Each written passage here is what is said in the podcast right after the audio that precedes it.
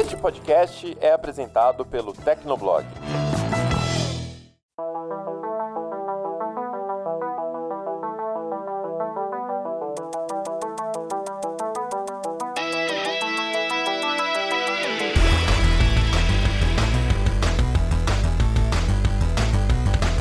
Fala galera, tá começando mais um Hit Kill, o podcast de games do Tecnoblog. Eu sou a Vivi Werneck e hoje eu estou aqui também numa uma coisa mais intimista com o Ricardo Ciosi. Tudo bom, Ricardo? Oi, Vivi. E aí, galerinha que tá ouvindo o Hit Kill, tudo bem com vocês? Aqui em casa tá tudo bacaninha, como sempre, já tomei dois copos de café. Nossa senhora, meu Deus, estômago pra quê, né? E, e assim, antes da gente começar esse Hit Kill especial número 65, que a gente vai falar sobre localização de jogos aqui no Brasil, eu gostaria de agradecer a você que tá curtindo, comentando, compartilhando o Hit Kill. E se você ainda não assina o programa, caramba, dá uma moral aí pra gente e busca o Hit Kill no seu app de podcasts favorito e segue a gente lá, né? Curte a gente lá. E é claro, se você tiver sugestões pros próximos programas, quiser fazer comentários sobre os programas que você escutou, manda pra gente em hitkill@tecnoblog.net, comenta no post que vai ficar lá no Tecnoblog ou caça a gente nas redes sociais, né? E como eu já adiantei, esse Hitkill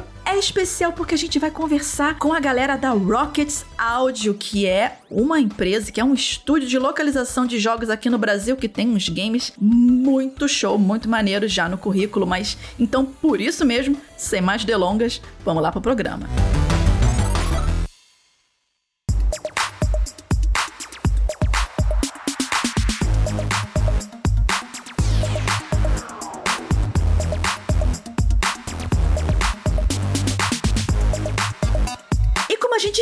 adiantou na abertura, né? Nesse Hit Kill 65, nesse Hit Kill 65, estamos chegando ao 100. A gente vai falar sobre localização de jogos, mais precisamente no trabalho em si, né? Em como que ele funciona e na importância dele para tornar os nossos joguinhos queridos ainda mais inclusivos, né? E só para dar um exemplo de como que esse trabalho é importante, né? Quem é mais old school, né? Assim como eu e o Ricardo, mais o Ricardo, né? Vai lembrar.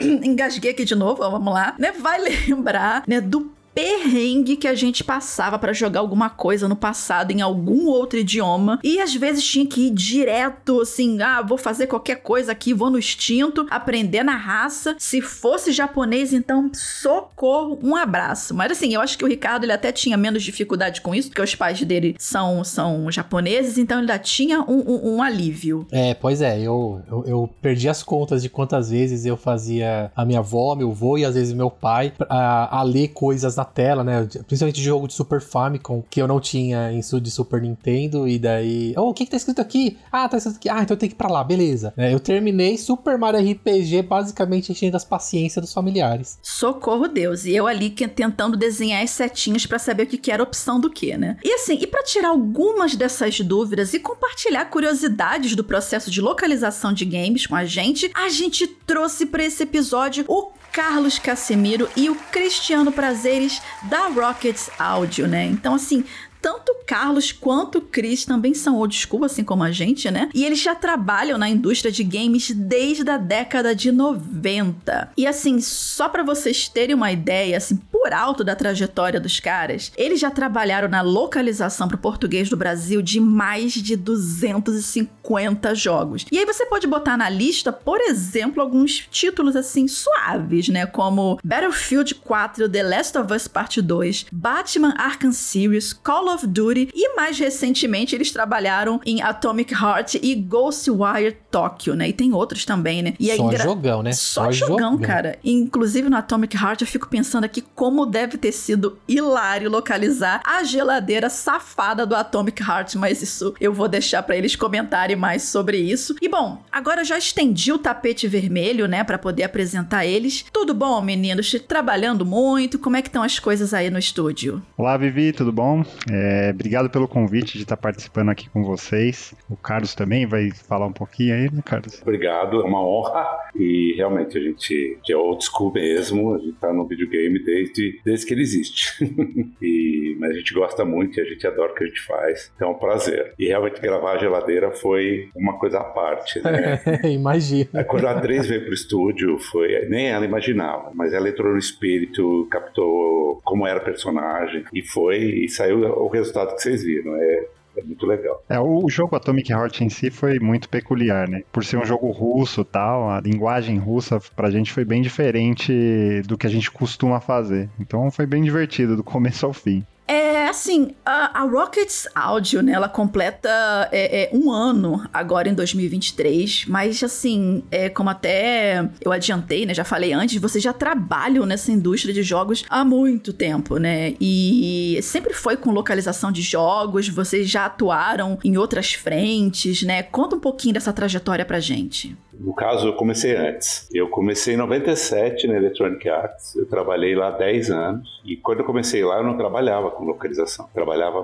com outras coisas e envolvendo produção de CD, porque naquela época era CD. Era jogo basicamente para PC. Trabalhava com a produção de caixinha, manuais. E aos poucos eu fui entrando na localização dos games, que naquela época começou com localizar a caixa em português, localizar os manuais. Aí surgiu o código do consumidor, que tudo tinha que ser em português para ajudar os, os jogadores, o consumidor. E aí a gente foi se adaptando. E aos poucos a gente começou também a trabalhar nos games. Então começamos com FIFA, foram os primeiros, todos os FIFAs e assim foi. Então eu venho desde lá e não só com localização. Só com localização especificamente eu entrei em 2010, 2011, aí eu passei a trabalhar exclusivamente só com dublagem, tradução e localização. Enquanto a, a Rockets, a Rockets ela existe há um ano, é, mas ela foi concebida um pouco antes. Que eu, eu, eu, saí da última empresa que eu estava em 2020 e durante o ano 2021 comecei a desenvolver a ideia da Rockets. Depois o Cristiano também saiu da empresa e aí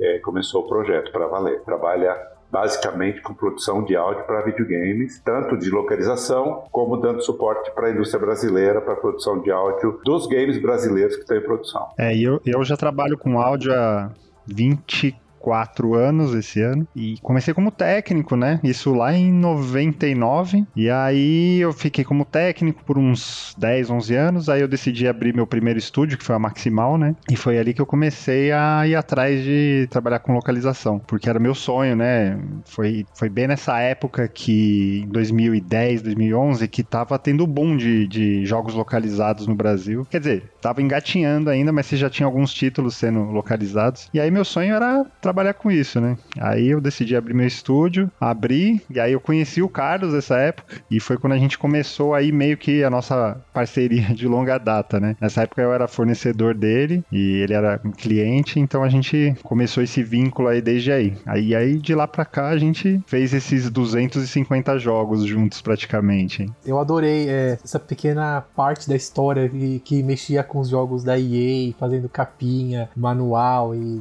e localizando eu, já fiquei apaixonado pela história já. Um dia a gente pode falar disso também, hein? Ah, nossa, os primórdios aí da localização são muito curiosos, porque tudo que sai em português é, é localizado, né? Então, desde o SimCity, no início você localizava só o software, então o SimCity ele era basicamente não tem áudio.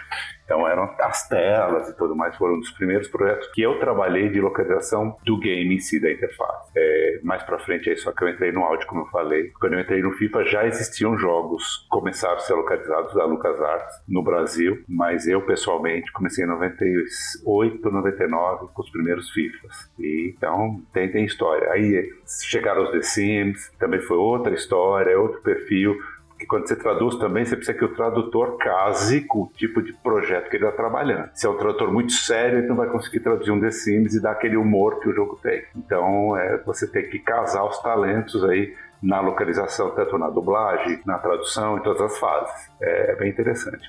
É, vocês mencionaram nessa parte de dublagem e tal, e isso me fez lembrar que, assim, uma confusão, assim, até comum que algumas pessoas têm é de achar que localização de jogos é a mesma coisa que dublar, entendeu? Que é aquela coisa, ah, não, quem dubla, ah, isso aqui que tá dublado é o, é o que o cara inventou lá e pronto, né? E assim, hoje em dia, eu acredito que a maioria dos jogadores já nota, assim, de uma forma mais clara se um jogo ele foi adaptado pra nossa cultura cultura ou se ele só foi traduzido literalmente, né? É, eu queria saber de vocês se vocês ainda percebem muito essa questão dessa confusão hoje em dia e principalmente como é que essas duas frentes trabalham, né? Porque eu acredito que é, é, não são coisas independentes, né? Tanto a localização do, do, dos textos, né? Do conteúdo quanto a dublagem, elas têm que rolar uma empatia ali entre si. Como é que fica? É, então, essa parte da, da, tradução no jogo é muito importante, né? É, como o Carlos falou, quem está trabalhando no jogo, ele tem que conhecer o produto, né? o tipo de jogo que ele está fazendo. E, e também essa questão da, da de você adaptar para o país é, é, é, muito importante, principalmente em jogos onde você tem, é, sei lá, muita piadinha, muita coisa desse tipo, onde, sei lá, uma piada nos Estados Unidos funciona de um jeito e aqui no Brasil funciona de outro. Então você tem que trazer isso para a cultura local também, né? Isso é muito importante. Mas é, a gente, como estúdio, na hora de gravar, a gente, em alguns projetos, a gente tem a liberdade de poder alterar isso. Aí vem o papel do diretor artístico de entender a essência de, né, de, dessa tradução do jogo e adaptar ali na hora, né? Fazer uma mudança no texto, colocar uma piada no texto. Então, é, é, mas é muito importante essa, essa sinergia, né? Entre tradutor e o estúdio de gravação. Mas, é, como eu falei, é, por mais que a gente não tenha contato às vezes com quem está traduzindo, a gente também tem a liberdade de poder mudar ali na hora, né? Assim, vocês já adiantaram algum, algumas coisas que eu até ia perguntar antes sobre como é que funciona funciona esse processo, esse trabalho, né, de, de localização de jogos, de dublagem e tal. É, mas assim, tem mais alguma coisa que vocês conseguem acrescentar de como é que funciona todo essa, esse esquema de, de, de, de localização? Se vocês têm liberdade criativa para fazer o conteúdo? Quem, quem são os profissionais envolvidos? Não, não, não, nada é engessado, né? A não ser que o cliente fale, ó, oh, isso aqui é, não pode alterar. Normalmente isso acontece quando são jogos onde você tem um glossário muito específico, né? É, sei lá, um RPG ou mesmo um FPS, onde você tem alguns nomes que não podem ser alterados, né? Ou um contexto de uma, de um, sei lá, de uma fala que não pode ser mudada. E isso ele indica pra gente e aí a gente não pode mexer. Né? Você pode tirar uma palavra ou outra para caber no arquivo, né? Porque a gente tem algumas limitações durante as gravações é, mas não é, é, modificar o sentido da, daquela frase, né? O processo, ele, ele só fica engessado nesse sentido que o Cristiano falou, que você tem está preso à terminologia, ou se você tem uma restrição de tempo, ou você tem que entregar uma linha do mesmo tamanho que a original, então você fica mais preso. É, ou mesmo o cliente às vezes pede para maneirar o tom. É, o jogo ele, no inglês às vezes ele tem muito palavrão e eu já vi casos do cliente no Brasil pedir para amenizar, então para não ir fundo e deixar o, o, o jogo porque ele é para audiência toda a cidade, então algumas coisas ele pede para não, não pegar muito pesado. Mas via de regra a gente tem liberdade para ajustar deixar o texto mais redondo. O diretor, ele é meio que ele decide na hora da gravação que fica melhor e ele é autoridade ali durante a gravação, é ele que decide.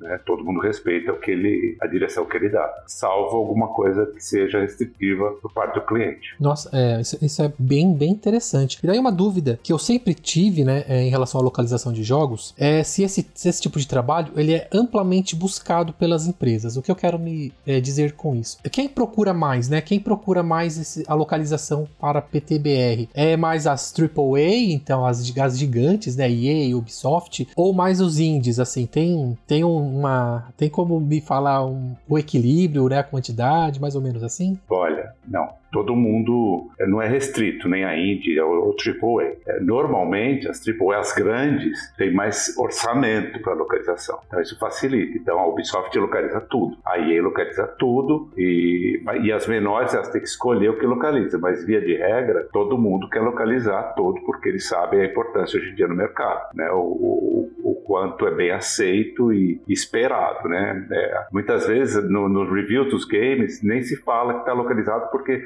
assume-se que já está localizado. Então isso no passado foi isso foi uma conquista gradual, né? É, das pessoas se acostumarem, a localização é bem feita, então o pessoal percebe que o localizado permite uma imersão maior, você entende o jogo inteiro, você consegue entender todas as tramas e fazer tudo que precisa. Porque, como vocês falaram no início, se é japonês ou só inglês e você não domina o idioma, você vai dando tira, dando para frente e não sabe o que mais você tem que fazer. Mas é, é, então não, é, não, não há uma restrição. Hoje em dia, a maioria das publishers que vão lançar o game no Brasil, elas querem que ele seja localizado de alguma forma, pelo menos ou só texto que seja, mas que dê essa, essa, essa ajuda pro, pro, pro gamer. Né? Tem jogo como GTA, por exemplo, que ele não tem a localização do áudio até hoje, é, mas ele tem o texto do último é, de ser localizado. E isso já ajuda um pouco. Inclusive, a gente tem um sonho de um dia fazer esse jogo, né? É, colocar, colocar os palavrões de GTA, né? Que são bem americanizados, aquele, é, de seriados e filmes, é, às vezes até puxando de Scarface e coisas do tipo. Português do Brasil, assim, seria bem interessante mesmo. Né? É, não, e, e, esse é um tipo de trabalho que necessita de uma equipe muito específica e muito bem preparada para fazer uma localização legal. Senão fica ruim demais. É melhor nem localizar. E tem, nossa, hoje em dia é, quando você. As empresas que contratam os tradutores, você tem um mapa que você sabe cada grupo de tradutor em que ele é mais especializado. É mais esporte, é mais jogo de tiro, é mais RPG, é mais é, ficção. É, né? Então você tem um mapa e você sabe mais ou menos para onde direcionar, como organizar os grupos. Isso, isso existe de fato, eu já vi funcionar e é bem interessante. A própria pessoa, quando ela vai se candidatar, ela, ela, ela diz o que ela conhece melhor, e isso ajuda bastante. Nossa, então eu, eu não tinha pensado nisso. E é, e é, muito interessante mesmo, porque aí abre uma outra, uma outra dúvida. Então, por exemplo, se tem os especialistas, né? O de RPG, o de FPS, essas pessoas não apenas têm que conhecer os, a terminologia e tudo mais, mas têm que jogar, né? Provavelmente são gamers muito interessados nesse tipo de projeto. Muito. Eu vivenciei muito a equipe que trabalha com a Blizzard e World of Warcraft, Diablo, e eles têm um perfil muito específico de, é, desse tipo de literatura literatura, de Senhor dos Anéis, de The Witcher, e jogam isso, jogam muito tabuleiro, e, então é, é, é um perfil muito forte, sabe? O pessoal termina de traduzir, se reúne à noite, já vai jogar e traduz os livros também. Então, eles têm um know-how muito específico e que, por exemplo, você pegar o tradutor desse para traduzir um jogo de futebol, talvez não dê certo. Eu já peguei uma vez um material de basquetebol para traduzir e eu tive muita dificuldade muito, né? Porque é uma terminologia, você sabe, conhece, mas fica. Quando você lê o texto, você fala, nossa, quem traduziu isso? Ficou horrível. Né? Esse cara não entende de basquete, né? Então, e é mais ou menos o que acontece no geral com os videogames. Agora, assim, uma outra curiosidade que eu tenho é tipo, qual o maior perrengue? qual o maior perrengue que vocês já passaram para localizar um jogo ou a parte de algum jogo assim? Teve algum momento que vocês olharam e pensaram, nossa, o que que a gente vai fazer com isso? Nossa, é difícil falar, né, cara? a gente já passou alguns perrengues, na verdade. Né? É, já teve perrengue de todo jeito, né? O maior tipo de perrengue, normalmente, quando a gente tem em dublagem envolve alguma questão com os atores, ou alguma questão que o ator, por motivo de religião ou de crença, não quer falar nomes de entidades diabólicas ou coisas desse tipo. Isso já aconteceu. É, aí ele restringe, então, é, e você está no meio do projeto, e aí você faz o quê? Né? Porque é o tema do, do, do diabo, né? Como é que você faz? Se o cara não, não quer. E, então tem é, cada projeto e cada época, na época que eu comecei, a gente tinha certos problemas problemas, é, mas era um problema mais técnico, problemas de equipamento que não funcionava, internet, parava o projeto na metade, ou eu já tive é, roubo durante a gravação, e eu já tive projetos que você não tinha estúdio para gravar, então é, você teve que improvisar um estúdio em um hotel, por exemplo, num lugar silencioso para conseguir captar. Obviamente era um projeto simples e que permitia você fazer algo é, não tão sofisticado, mas hoje em dia isso seria impossível. É, apesar de que é, com a pandemia e tudo mais, os, os, atores gravam muito em casa, tem home studio, mas mesmo assim são bons home studios com bons microfones. Hoje em dia, com tudo isso que a gente aprendeu, a gente se consegue prevenir mais e deixar a gravação mais em ordem para a hora que vai começar. Mas os imprevistos são é, imprevistos, como o nome diz, né? Acontece. É, outros perrengues também são quando o cliente tem a famosa ideia de usar VIP Talent, né? Que aí a gente tem que ir atrás de gente famosa, negociar, tratar com a gente, essas coisas. Isso também costuma ser bem perrengue pra gente. Ah, tipo, tipo o caso da Peach em Mortal Kombat 10 ou 11, eu não lembro agora. Isso, casos desse tipo, assim. É, são coisas bem complexas, assim, que infelizmente não, depende de nós, né? Normalmente é o cliente que toma a decisão e a gente tem que seguir. Mas tem casos muito legais também, né? Que, que nem a gente, durante a pandemia, a gente trabalhou com o MC da no Fortnite. É, foi muito legal ter trabalhado com ele. Só que assim, a gente não teve contato com ele, obviamente, mas tratei toda a produção com a equipe dele, com a empresária, com o produtor, e aí ele gravou e deu super certo, né? Só um, é, um detalhe desse projeto Emicida, o Cris tratou com a empresária, com o Emicida, e eu tratei com a parte legal, o contrato. Gente, vocês não têm noção. Ele foi a parte legal, né? Foi, um infer... foi infernal, foi assim, muito difícil. Mas deu tudo certo, deu tudo certo ficou legal o projeto. É, e, eu, e isso me trouxe uma outra dúvida, né? Porque nós estamos comentando que é, há equipes, às vezes específicas aí para certos gêneros e por aí vai. E atores, né? Os dubladores, é, eles também, vocês vão atrás às vezes de nomes mais direcionados para certos projetos. Ah, esse ator aqui ele se dá muito bem com, sei lá, com jogos estilo Call of Duty, FPS, então vamos chamar ele, alguma coisa assim? Não necessariamente. É, às vezes, sei lá, o cara fez um personagem numa série onde ele era, sei lá, uma série medieval e ele fez sucesso. De repente a gente pode até linkar com um personagem num, sei lá, num Assassin's Creed, numa coisa que tenha a ver, entendeu? Mas não necessariamente, né? Como eu tinha dito antes, normalmente os atores a gente usa para todos os projetos, né? É, vai muito do tipo do timbre de voz dele se encaixa com aquele com personagem, enfim. Então, é, eu acho que é mais nessa questão aí da, da, da voz do que o dublador em si, entendeu? É uma, uma coisa que eu, eu sempre comento, é, o Cristiano ele tem um talento, ele, todos os elencos normalmente normalmente ele que escolhe quando a gente grava aqui no estúdio, ele se envolve muito na escolha. Ele percebe pelos personagens, ele linka muito a personalidade do ator, fala, este ator, além da voz, ele vai funcionar com esse personagem. Então você tem que saber o que você vai gravar e quem você está trazendo. Eu já vi casos dele trazer ator que eu converso aqui antes da gravação, eu falo, nunca que vai dar certo e fica espetacular, muito bom o resultado final. Então esse feeling do diretor que faz o elenco é, é, é, muito importante. É muito importante. Pelos resultados que a gente teve, algumas premiações, tudo, isso fica bem claro. Né? É, é, é fundamental ter esse feeling. É, essa parte de, de casting é bem. É, eu gosto muito de fazer, né? porque você, desde o começo do projeto, você já dá a cara do que vai ter, né? Do tipo, vai ficar legal ou não. Então você. É meio que um quebra-cabeça, assim, logo de começo, né? E só completando aqui a, a, os perrengues, né? Acho que vale citar também a época do, do da pandemia, onde a gente teve que fechar o estúdio onde a gente trabalhava. A gente ficou dois meses fechado em, em, lockdown mesmo e aprendendo a fazer gravações remotas. Ninguém tinha estúdio ainda, né? E foi uma coisa assim bem complicada de ser feita, né? E aí a gente voltou em maio de 2020 a trabalhar já na produção do Assassin's Creed Valhalla, onde era um projeto gigantesco de seis meses. Até porque o jogo é gigantesco, né? Meu Exatamente. Deus do céu. Ele tinha 700 horas de gravação de áudio, para você ter uma ideia. E a gente tinha seis meses de projeto que viraram três, né? Nossa! Então, assim, foi, foi surreal, assim, ter, ter trabalhado nele, mas que no final acabou dando certo, né? No final a gente teve que usar três estúdios ao mesmo tempo para conseguir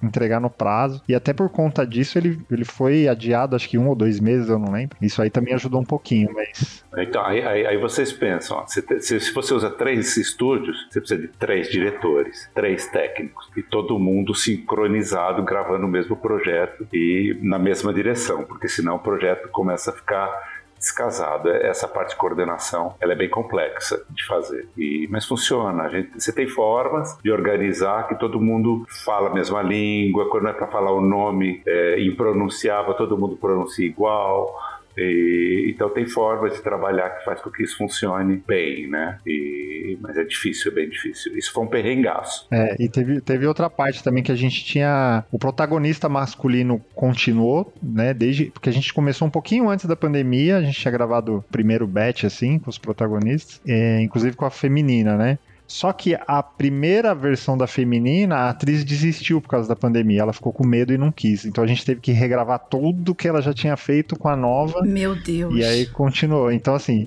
são os perrengues que vão surgindo no meio do caminho. Já tá difícil e ainda tem mais, né? Não, com certeza. Mas assim, é, tem a parte dos perrengues, é claro, mas quando você vê assim o produto final, pô, ficou legal, né? Você até pensa, pô, valeu a pena ter sofrido tanto, ficado sem dormir, né? Ah, isso sem dúvida. Eu gosto. E quanto mais perrengue, quanto mais difícil é o que eu mais gosto. Aquela pessoa que gosta de sofrer. Nossa, é cascudo. É, é, exatamente. cascudo. A gente gosta de resolver os problemas, né? E ver que deu certo.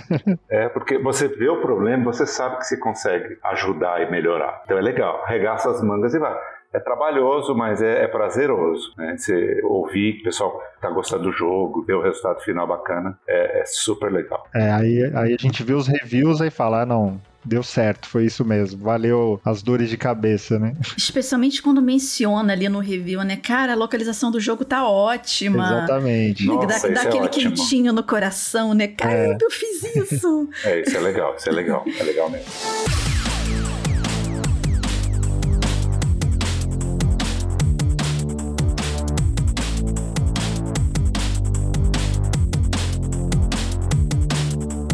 E assim, é, a gente tinha comentado antes, né, que agora, diferente de antigamente, né, realmente as empresas estão empenhadas em, em, em localizar o máximo de, de jogos possíveis, né?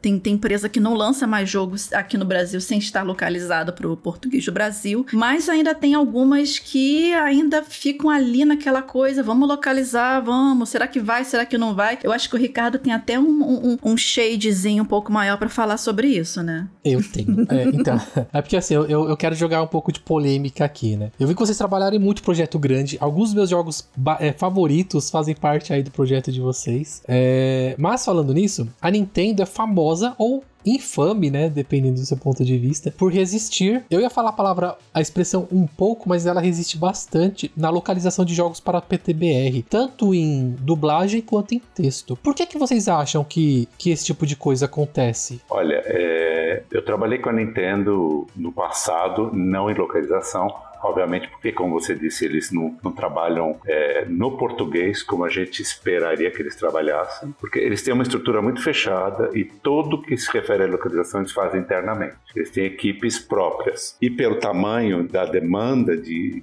de equipe que precisa para localizar, eles não têm braço para cuidar do português. Mas eu concordo com você, houve um desleixo no sentido de não dar atenção, pelo menos para os é, projetos maiores, pelo menos, né, para fazer um agrado para o brasileiro. Mas é, pelo que a gente viu na BGS do ano passado e pelo que a gente viu na imprensa, a, a gente imagina que isso está mudando, né, e que eles estão fazendo um esforço de dar mais atenção para o Brasil no geral. Então a gente espera que alguma coisa seja localizada logo. Mas houve sim. Eu, eu acho que eles deveriam ter dado mais atenção, mas é, é em tudo. Vocês percebem? Isso eu estou falando na minha opinião pessoal. No projeto Nintendo como um todo, de hardware, distribuição, é sempre começa, para, acelera, desacelera, não dá aquela segurança de você falar, não, agora vai, agora vai crescer. Eu acho que passou por muitas mãos a distribuição quem cuidou da marca no Brasil. Antes era um distribuidor, depois era outro. Então nunca houve a própria empresa chegar aqui e montar uma estrutura como foi com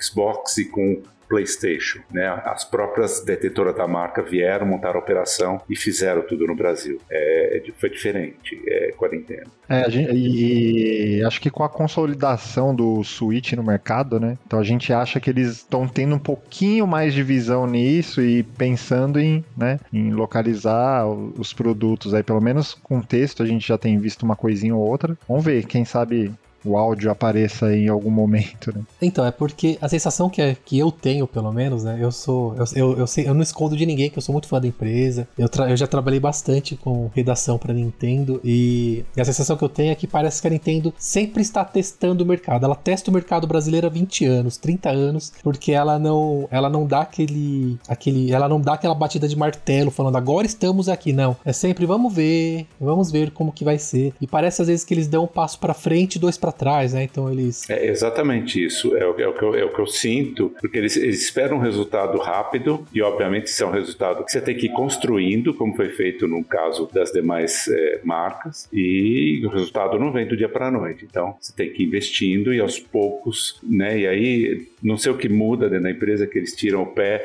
é, é o que você disse, anda dois para frente, depois volta um, ou anda um para frente e volta dois, né? É, isso é frustrante e eu, eu não tenho visibilidade. É, a gente adoraria, né? seria uma honra fazer alguma coisa, trabalhar com eles, mas é, essa visibilidade eu nunca tive, é, então eu não sei te responder. Mas eu falando como quem está na área quem já ouviu porque toda vez que você vai numa feira, eu encontro com pessoas de localização, você fala, é Nintendo, pô, saiu no México, mas não saiu no Brasil. A estrutura é totalmente diferente, como eles cuidam do mercado é diferente por N razões. E, e é, é, difícil mesmo. Eu acho que é uma a filosofia da empresa de ser fechada demais e cuidadosa demais acaba dificultando e deixando o, o, o Brasil para trás, o que é o que é péssimo, né? O que eu concordo com você. Então, vamos ver, porque eu li um post na época da BGS que, que eles até na BGS tinha um stand enorme da Nintendo e tudo mais que um executivo deles mencionou que a estratégia mudou e que ia se começar a localizar, inclusive, né? No, no texto que saiu na UOL falava de localização, mas eh, na prática ainda não vi nada. Pois é, né? Então, é, tem até alguns jogos que você vê que tem ali alguma coisa, né? Por exemplo, o último que saiu do, do Kirby, né? Return to the Dreamlands, eles traduziram uh, os textos, né? Você viu que te, dá para ver que eles tentaram fazer uma, uma localização. Tem ali uma do, do Magolândia, né? Que seria uma coisa assim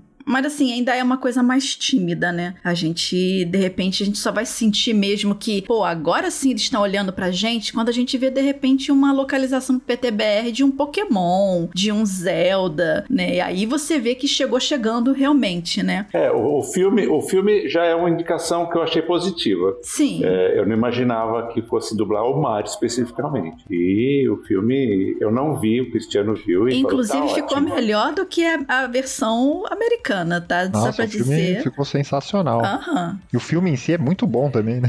Aham. Não, é muito legal. É, e assim, né? Já que a gente tá falando dessa questão de, ah, de Brasil, como é que o mercado vê a gente, eu queria é, encerrar esse papo, né? é, levantando aqui alguns dados da, da última pesquisa Game, Brasil, Game Brasil, né? Que saiu em março agora de 2023, e que um dos destaques era justamente que os brasileiros, eles agora eles acreditam mais que o setor de jogos aqui no país ele, ele oferece oportunidades interessantes de trabalho, né? E isso é um pouco diferente do que se pensava há alguns anos, né? Que via, meu Deus, só trabalhar com jogo aqui no Brasil vai passar fome. E eu queria saber de vocês, assim, é, vocês veem que esse mercado tá mais próspero atu atualmente? É, vocês ainda têm algumas reservas quanto a isso? E o que, que vocês acham que ainda precisa melhorar pra gente deslanchar de vez? É, a gente vê um grande crescimento né, na, na área de desenvolvimento.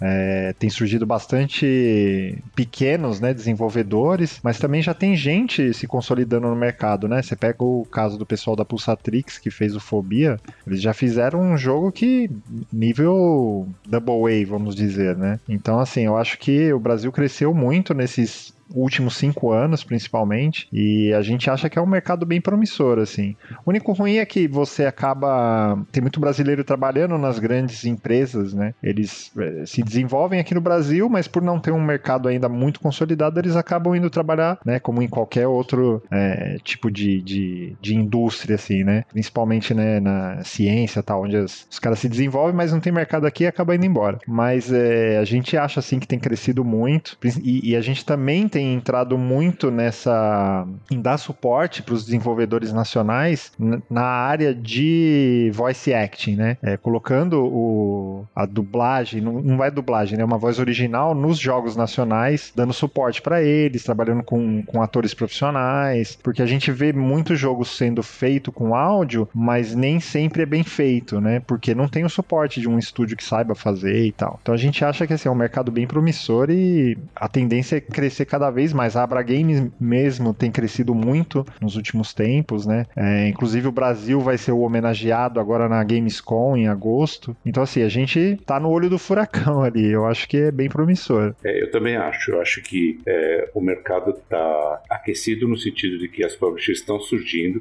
as desenvolvedoras, perdão, e o que falta para decolar muito, na minha opinião, é decolar de vez são incentivos públicos de é, para incentivar a indústria em si. Então, o, onde ela chegou foi a, a, a, duras penas. Eu acho que ela poderia estar mais à frente do que ela está hoje. Mas tem polos como em Recife, como no, em Porto Alegre, no Sul, Santa Catarina, desenvolvedoras brasileiras é, que estão crescendo muito. Tem grandes e tem menores, mas há sim, assim, bastante oportunidade, tanto na área do áudio quanto na área de programação, design, é, então eu acho que é, quem gosta tem um mercado com bastante oportunidades. Mas como o Cris falou, às vezes você, por limitação das empresas não conseguirem crescer, o pessoal tem que trabalhar fora e acaba, ou se é um talento muito bom, ele acaba sendo recrutado por uma empresa de fora. Esses festivais como o Big, eles acabam é, abrindo, expondo né, os, os, bons projetos, os bons profissionais brasileiros para o mundo. E aí o pessoal acaba sendo é, levado. É outra coisa importante que eu acho que falta também é o investimento das grandes publishers, né? É, sei lá, de uma Sony, de uma Microsoft, investir nos jogos brasileiros, comprar e distribuir, né? Isso também tem mudado, né? Inclusive, acabei de ver a notícia aqui que a Epic é, comprou a, a Quiris, né? E agora vai ser Epic Brasil. Então, assim, gente, assim, é mas vocês isso... estão sabendo isso antes da gente, né? Porque como a gente está gravando aqui, eu nem vi.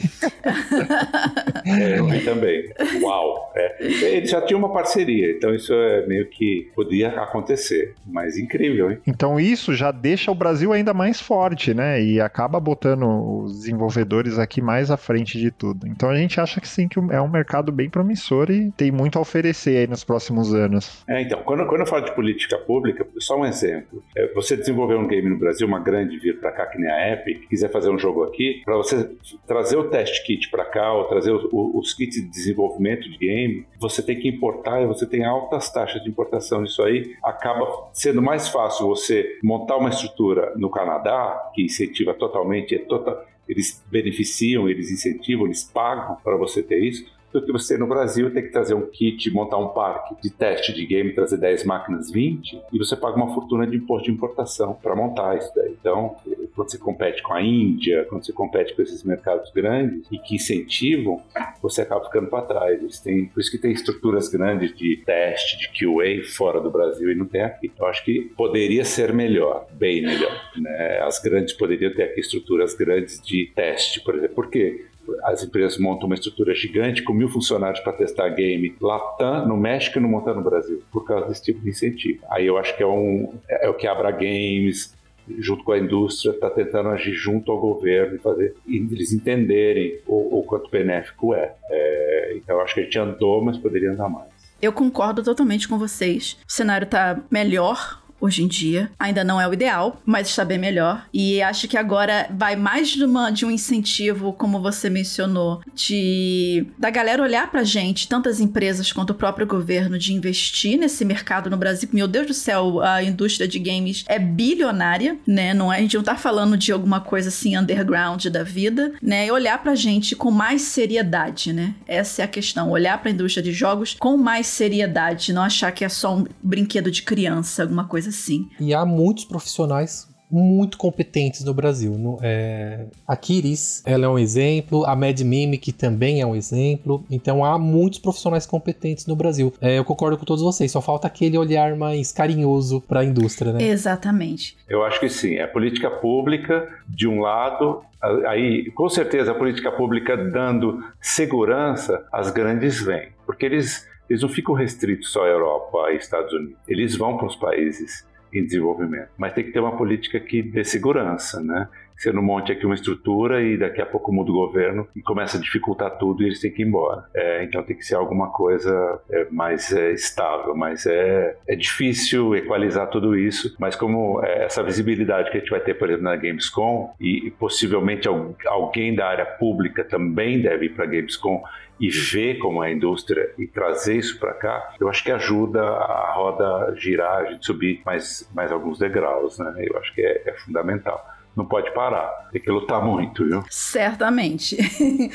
Mas assim, olha, eu gostaria muitíssimo de agradecer a você, Carlos, a você, Cristiano, né? Desejar muito sucesso ao Rockets Audio, que já tem, né? Mais sucesso ainda, né? Porque sucesso nunca é demais, né? E agradecer muito a participação de vocês nesse Hit Kill para tirar essas dúvidas sobre jogos localizados, né? Localização de jogos e dublagem também e como é que funcionam os bastidores. A gente ficou super feliz de saber dos perrengues, não feliz com os perrengues em si, né? Mas que da curiosidade, né, de saber como é que são essas, como é que funcionam as coisas, né? Que também, assim como em qualquer outro lugar, tem problemas também. A gente tem que aprender a dar, dar seus pulos, né, para poder resolver as coisas. Então, muito obrigado, Cris. Muito obrigado, Carlos. E as portas estão abertas aqui para quando vocês tiverem novidades e quiserem voltar, tamo aí. A gente que agradece, Vivi e Ricardo, pela participação aqui no programa. Espero que a gente é, conseguido passar um pouco de informação aqui. E sempre um prazer. Quando vocês quiserem, estamos aí para participar de novo. Só convidar que a gente vem, né, Carlos? É verdade. É, foi um prazer é, conhecer vocês e, e, participar e falar um pouco do que a gente faz.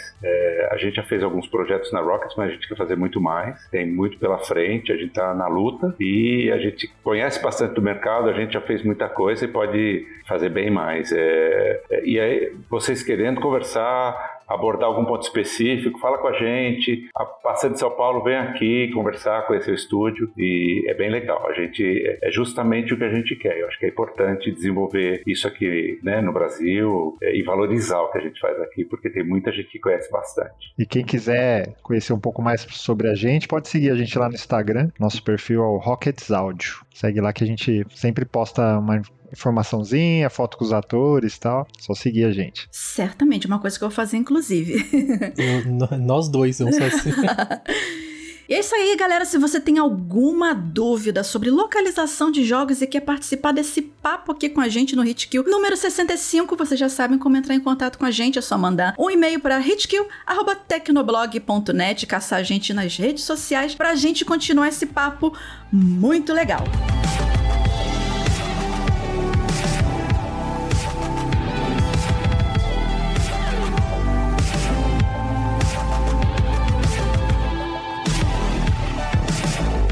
agora para nossas dicas de jogos, que é aquele bloco maroto e crocante que a gente pega um joguinho e pensa, hum, vou levar lá pro pessoal, que deve ser maneiro. E a minha dica de jogo para esse hit kill número 65 é Have a Nice Death. Cara, é, o Have a Nice Death, ele é um roguelike 2D, assim, divertidíssimo, bem punitivo e com uma arte 2D, assim, em tons de preto e cinza, muito adorável. E o jogo você joga, você controla a morte né, que perdeu o controle dos demônios que trabalham na sua empresa, que é a Death Incorporated, adorei. E agora você precisa ir nos setores dessa tal empresa, né, que é um edifício enorme, para colocar os empregados insubordinados em seus devidos lugares, né? E assim como todo roguelike, você vai precisar fazer algumas runs, né, e repetir os mesmos andares até ficar forte o suficiente para ir cada vez mais adiante. E assim, ao final de cada uma dessas runs, você tem a oportunidade de melhorar suas habilidades, né, com os espólios que você conseguir por aí. E assim, o nível de personalização da sua base, ou seja, do escritório principal da morte, né? Bem assim, bem como a, a interação com os demais NPCs, que são adoráveis e cada um tem um trauma diferente, né? Tipo, tem um que teve um que morreu de tanto tomar café, né? Uma coisa assim bem legal. Ele é todo cheio de trimelique por causa do excesso de café, né? Então, assim, esse carisma desses NPCs e como você interage com os cenários lembra um pouco o Hades, né? Por exemplo, apesar do gameplay também ser roguelike, mas assim, ele tem perspectivas de gameplay diferentes. Mas essa interação com a sua base, com os NPCs, me lembrou um pouco Hades. No mais, assim, esse é um jogo que pode passar batido por alguns por, por, algumas pessoas, mas se você curte roguelike com uma boa dose de desafio e personagens super fofos, eu super recomendo Have a Nice Death. O jogo ele não tá caro. Assim, nesse, só pra vocês terem uma ideia, nesse momento que a gente tá gravando sem promoção, ele tá custando uns 62 reais na Steam, né? Pra PC, obviamente. Mas ele também tem uma versão pra Nintendo Switch, que é a que eu tô jogando e eu tô adorando. Inclusive, indiquei pro Ricardo, ele gostou também. Então tá aí a minha dica de jogo, que é Have a Nice Death. Vai, Ricardo. Ou jogo difícil, mas, mas muito bom, maravilhoso. A minha dica de jogo dessa vez é, é um lançamento, é o Mega Man Battle Network Legacy Collection. Né? Tem o 1 e tem o 2. Os dois juntos aí você coloca 10 jogos da franquia Battle Network num compilado. É, um, é uma franquia que, que nasceu e basicamente morreu no Game Boy Advance. Só que essa versão, né, essa, essa remasterização, porque não é um remake nem nada, é uma remasterização aí, chegou ao, ao Switch, é, Xbox, PlayStation e PC via Steam. E o jogo é super gostoso. Ele, ele tem uma uma pegada meio Pokémon, porque a visão é isométrica, você, o jogo é super colorido, é um RPGzinho, as batalhas são em turnos e tem um altíssimo nível de customização. Você pega umas pecinhas que você pode usar no, no seu. Eu esqueci o nome da expressão, mas é o tipo de controle no jogo que você melhora seu personagem, você ganha novas habilidades. E tudo isso é bem legal. A historinha é super divertida também, então vale bastante a jogatina. Agora, o meu destaque dessa coletânea não é só os jogos que já são legais por si só, mas para mim o, o grande destaque são as adições de uma galeria de ilustrações, coisa que eu adoro ver, eu adoro conferir como que era, às vezes tem tem menções a manual de instruções e por aí vai. E principalmente o que eu amo demais é quando eles colocam toda a trilha sonora do jogo disponível ali para você ouvir, né? Você coloca o joguinho lá e você coloca as musiquinhas e fica curtindo. Acho que eu não sei se vocês ouviram, mas a minha filha gritou, porque ela tá animada. Deixa, deixa que ela tá animada com o jogo também. Continua. É. E o jogo é muito gostoso. Eu lembrei, o, o nome dos, da, da pecinha é PET, né? Que é um é, Portable Exploration, alguma coisa do jogo. E você junta as pecinhas. Mas assim, gente, só de ter a galeria e, e as, a trilha sonora, que a trilha sonora é muito, muito boa. Já compensa. Então, eu tô jogando na versão de Nintendo Switch também, que foi né, um presente aí da Capcom e da Tel Games também, agradecendo a galera. Então, assim, se você é fã de Mega Man, mas não tá afim de jogar aquele side-scroll em 2D, que é bem desafiador, você quer uma, uma pegada mais imersiva, mais de narrativa, então vai atrás de Mega Man Battle Network, porque o jogo é muito bom.